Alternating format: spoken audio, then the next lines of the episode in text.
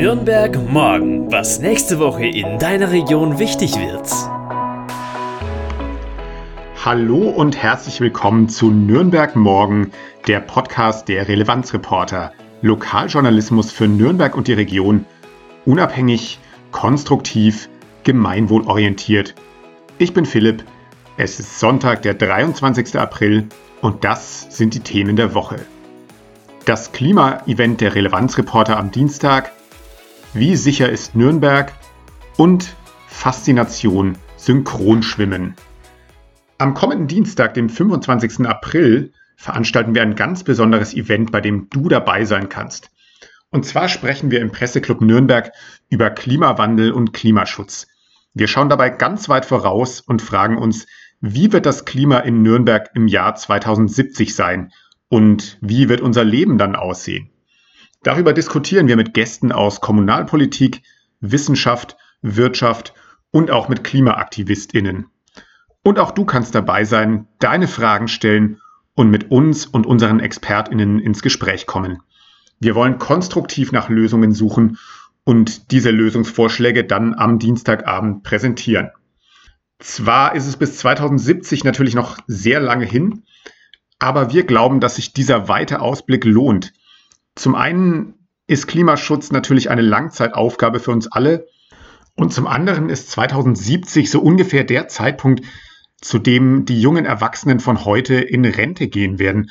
Also zum Beispiel auch die Aktivistinnen von Fridays for Future oder der letzten Generation. Und deshalb wollen wir gemeinsam mit dir nach Wegen suchen, wie das Leben in einer Großstadt wie Nürnberg dauerhaft lebenswert bleiben kann, trotz Klimawandel.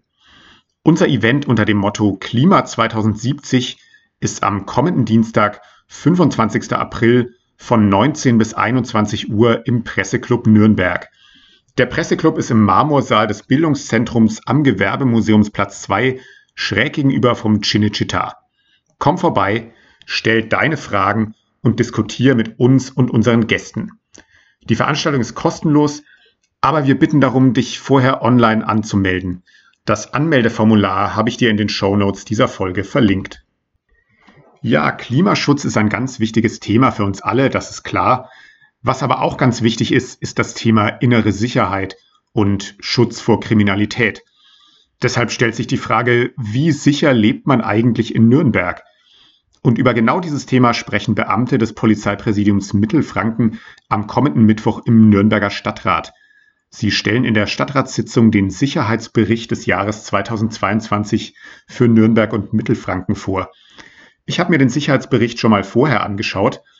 Da steht zum Beispiel drin, dass im Jahr 2022 in Nürnberg insgesamt 37.750 Straftaten registriert wurden. Das sind deutlich mehr als 2021. Allerdings nach Einschätzung der Polizei ist dieser Anstieg vor allem mit der Corona-Pandemie zu erklären, die uns ja 2022 nicht mehr ganz so stark betroffen hat wie in den Jahren davor. Wie ihr euch erinnern könnt, war 2020 und 2021 das öffentliche Leben ja stark eingeschränkt. Die Leute waren weniger unterwegs, es gab weniger Veranstaltungen, man saß viel öfter zu Hause und deshalb gab es eben auch weniger Straftaten. Und 2022, als die Pandemie weitgehend vorbei war, war man wieder öfter draußen auf Veranstaltungen, hat sich mit anderen Leuten getroffen und deswegen wurden eben auch wieder mehr Straftaten begangen. Wenn man die Entwicklung aber über einen längeren Zeitraum betrachtet, schreibt die Polizei in ihrem Bericht, dann gehen die Straftaten eigentlich immer weiter zurück. Zum Beispiel wurden 2013 in Nürnberg noch mehr als 44.000 Straftaten registriert und da sind die 37.750 aus dem Jahr 2022 natürlich schon deutlich weniger. Allerdings gibt es zwei Arten von Kriminalität und das gilt nicht nur für Nürnberg, die immer mehr zunehmen und die der Polizei wirklich Sorgen machen. Und das sind die Bereiche Cyberkriminalität und Callcenter-Betrug. Die Zahl der Fälle von Cyberkriminalität ist im Jahr 2022 um ein Drittel gestiegen gegenüber 2021. Im Bereich Callcenter-Betrug hat sich die Fallzahl laut Polizei sogar fast verdoppelt. Cyberkriminalität ist ein sehr weites Feld. Dazu zählen eigentlich alle Straftaten, die mit Hilfe des Internets begangen werden. Also zum Beispiel wenn man über das Internet Kinderpornografie verbreitet oder wenn man in sozialen Netzwerken jemanden beleidigt oder auch alle Arten von Betrug, die über das Internet begangen werden. Das zählt alles zur Cyberkriminalität. Mit Callcenter-Betrug sind meistens sogenannte Schockanrufe gemeint. Vielleicht habt ihr von dem sogenannten Enkeltrick schon mal was gehört. Das sieht meistens so aus, dass die Täter ihre Opfer von Callcentern irgendwo im Ausland aus anrufen und sich als nahe Verwandte der Opfer ausgeben. Und sie behaupten dann, dass sie in einer furchtbaren Notsituation sind und ganz schnell eine große Summe Bargeld brauchen, weil sonst irgendwas Furchtbares passieren wird. Wenn man ihnen dieses Bargeld nicht gibt, dann werden sie entweder verhaftet oder das Geld wird für eine ganz dringende medizinische Behandlung gebraucht oder ähnliches. Manchmal geben sich die Täter auch als Polizisten aus und verlangen dann eine meistens fünfstellige Summe Bargeld. Und betroffen von diesen betrügerischen Anrufen sind meistens ältere Menschen. Und häufig kann man in Medienberichten lesen, dass die Täter mit dieser Masche immer wieder Erfolg haben und tatsächlich große Summen Bargeld von den Leuten erbeuten. In den Show Notes habe ich euch einen Infotext des Polizeipräsidiums Mittelfranken verlinkt zum Thema Schockanrufe. Die Polizei erklärt darin, was häufige Maschen der Täter sind und sie gibt auch Tipps, wie man sich verhalten sollte, wenn man einen solchen Schockanruf oder auch eine verdächtige WhatsApp-Nachricht bekommt. Diese Infos könnt ihr natürlich gerne auch an eure Eltern oder Großeltern weitergeben. So, nach diesem eher unerfreulichen Thema kommt jetzt zum Schluss noch was Schönes, nämlich eine ganz besondere Sportart. Bei dieser Sportart tanzt man kopfüber mit den Beinen in der Luft und man hält dabei die Luft an. Manchmal dreht man sich auch im Kreis und das Ganze in Formation. Vielleicht habt ihr es ja schon erraten, die Rede ist vom Synchronschwimmen. Nürnberg ist nämlich eine echte Hochburg des Synchronschwimmens und die wahrscheinlich besten Synchronschwimmerinnen in der Stadt nennen sich die Noris Nixon und die trainieren beim Schwimmerbund Bayern 07, einem Sportverein in der Nähe des Wördersees. Und am kommenden Wochenende sind die Noris Nixon vom Schwimmerbund Bayern 07 nämlich Gastgeber und natürlich auch Teilnehmer der bayerischen Meisterschaft im Synchronschwimmen. Und zwar ist das Ganze im Hallenbad Katzwang ganz im Nürnberger Süden. Meine Kollegin, die Relevanzreporter-Gründerin Alexandra, hat für uns beim Training der Norris Nixon vorbeigeschaut, sich das Ganze mal angesehen und mit einigen von den jungen Schwimmerinnen über die Faszination des Synchronschwimmens gesprochen. 4, 5, 6, 1, 2, 3, 4, 5, 6, 1, 2, 3, 1, 2, 3, 4, 5, 6, 7, 8, 1, 2, 3, 4, 5, 6, 7, 8, 1, 2, 3. War besser? Die senkrechte Position noch deutlicher zeigen, ihr vier, okay? Eins, drei. Nochmal.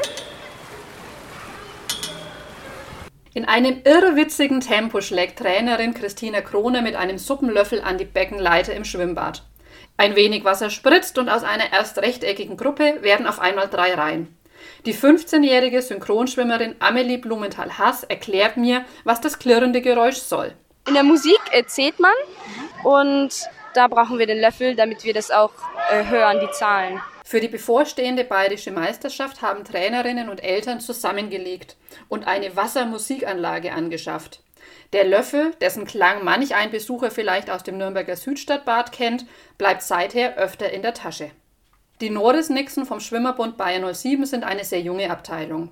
Zu den sieben Trainerinnen gehören 45 Mitglieder, meist Mädchen zwischen 5 und 15 Jahren. 20 davon treten schon auf Wettkampfebene an. Und sage und schreibe, vier von zwölf Plätzen in der deutschen Nationalmannschaft gehören den Nürnberger Nordesnixen. Sieben weitere Mädchen sind im Bayern-Kader. Ihr nächster großer Auftritt sind die bayerischen Meisterschaften in Katzwang im Nürnberger Süden. Während am Samstag vor allen Dingen Einzel- und Duettwettkämpfe verschiedenster Altersklassen stattfinden, wird es laut den Synchronschwimmerinnen besonders am Sonntagnachmittag spannend. Denn dann treten von sieben Vereinen die Mannschaften mit fünf bis zwölf SportlerInnen gegeneinander an. Das Ziel bei den großen wie bei den kleinen Nordesnixen erzählt dir jetzt Maria Tonn. In München besiegen und dass ich auch wenigstens aufs Treppchen komme. Und was ist dann der Preis, den man da bekommt? Also wenn man auf den ersten, zweiten oder dritten kommt, dann kriegt man Medaillen oder Pokale, aber sonst kriegt man Urkunde. Damit sind eure Zimmer wahrscheinlich schon tapeziert, oder? Ja. Und wonach richtet sich nun wer gewinnt? Diese Frage hat Daria Tonn beantwortet. Sie ist 15 und schwimmt auch in der Nationalmannschaft. Es gibt äh, Artistic Impression, das ist halt sozusagen, wie viel Ausdruck man in die Kür steckt und halt, ob man gut zur Musik ist. Dann gibt es Schwierigkeiten von den Bewegungen, die man macht und mit welcher Ausführung man es halt macht. Die Höchstpunktzahl sind 10. Was ist dann eine okaye Leistung? Okay ist so eine 6,0 und so die ganz krassen schwimmen dann nicht mal eine 10, also die schwimmen so 9,6, 7. Die Kühe denken sich die Trainerinnen aus und haben dabei nicht nur im Hinterkopf, dass das Ganze schön ausschauen muss, sondern dass es auch bestimmte weitere Punkte und Kriterien erfüllen muss. Äh, Man braucht immer zwischen einer längeren Armbewegung und einer längeren Beinbewegung immer mal einen Formationswechsel. Das bringt Punkte plus hat auch seine Vorteile für das Wandern im Wasser, weil wir wandern immer sehr viel. Das ist auch sehr wichtig, dass man während der Kür das ganze Becken nutzt, weil die Schiedsrichter sitzen rechts und links vom Beckenrand. Und man möchte auch jeden mal gesehen haben, dass jeder mal die wichtigsten Elemente sieht von nah. Deswegen müssen wir so um die drei, vier Bahnen schwimmen. Und das immer in einer Formation und alle gleichzeitig und synchron. Und so klingt das Ganze dann im Wettkampftempo.